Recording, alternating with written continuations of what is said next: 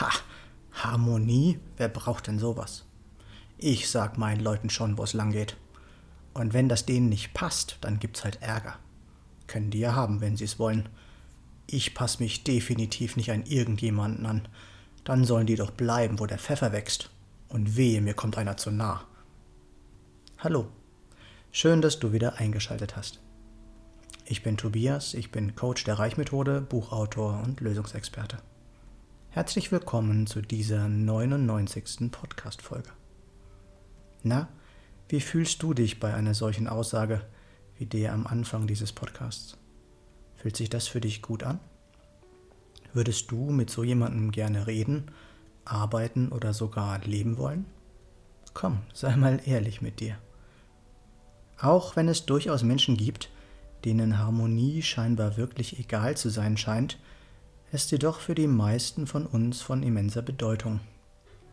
Harmoniebedürfnis ist auch einer unserer inneren Antreiber, und besonders für die Menschen, die diesen hoch ausgeprägt haben, ist es enorm wichtig, diesen bedienen und leben zu können. Anderenfalls geht ihre Energie in den Keller. Konzentration, Antrieb, Freude und Spaß am Leben gehen flöten und glücklich sein wird extrem schwierig. Harmonie ist natürlich nicht nur untereinander wichtig, sondern auch in uns selbst. Leben wir mit uns und unseren Bedürfnissen und Werten in Harmonie oder leben wir gegen unsere eigene Natur? Ich persönlich bin davon überzeugt, dass letztlich jeder Mensch gerne in einem harmonischen Umfeld unterwegs ist. Die Menschen, die eher Disharmonie verbreiten, haben in meinen Augen auch genau diese in sich selbst, sei es durch Erfahrungen aus ihrer Vergangenheit oder aber weil sie es schlicht nie gelernt haben, mit anderen Menschen harmonisch umzugehen. Allerdings ist Harmonie nichts, was von alleine da ist und bleibt, vielleicht am Anfang, aber auf, insbesondere in längeren Beziehungen, sei es auf der Arbeit oder in der Partnerschaft, ist es nötig, dafür etwas zu tun. Versucht immer nur eine Seite für Harmonie zu sorgen, ist dies nie auf Dauer von Erfolg gekrönt, da diese mit der Zeit ausbrennen wird und der entstehende Frust die Beziehung in die Knie zwingen wird.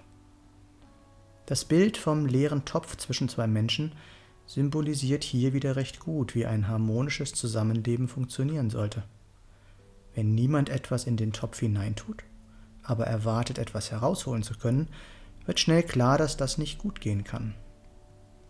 Beide Seiten sollten sich bereitwillig für die Beziehung öffnen und bereit sein, den Topf erst zu füllen, bevor etwas entnommen wird.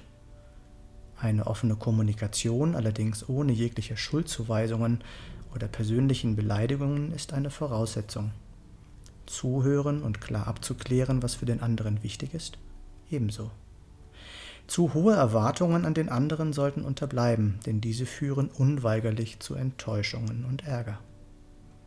Wenn aber beide gleichermaßen geben, gleichermaßen geben und sich öffnen wenn beide sich klar dazu committen, für die Beziehung einzutreten, kann Harmonie entstehen und auch dauerhaft bleiben, sodass beide ihre volle Energie entfalten können.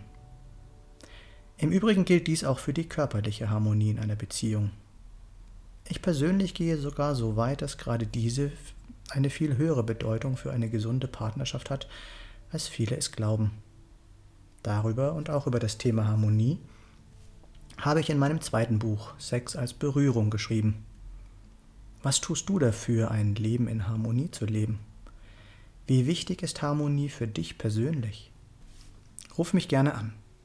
Meine Nummer ist 0176 4 3 mal die 7 9070. Hier noch einmal alles kurz zusammengefasst. Dauerhafte Harmonie ist nichts, was von alleine kommt und bleibt, sondern wir dürfen etwas dafür tun. Auch die innere Harmonie ist eine Grundlage dafür, harmonisch auch im Außen leben zu können. Wenn du deine inneren Antreiber kennenlernen willst und auch wissen willst, ob du Harmoniebedürfnis ebenfalls hoch ausgeprägt hast, dann ruf mich gerne an. Glaub mir, es ist so viel mehr möglich, wenn wir nur neue Gedanken zulassen. Wenn du einen Mehrwert aus diesem Podcast bekommen hast, gib mir gerne eine Rückmeldung. Du findest wie immer alle Links in den Show Notes oder auf meiner Homepage www.tobias-born-coaching.de. Ich freue mich, wenn du mir einen Daumen oder einen Kommentar für den Algorithmus dalassen würdest, wenn du meinen Content teilst und wenn du nichts mehr verpassen möchtest, dann abonniere doch gerne meinen Kanal. Danke, dass du dabei warst und bis zum nächsten Mal im Born to Be Yourself Podcast. Geboren, um du selbst zu sein. Alles Gute, dein Tobias.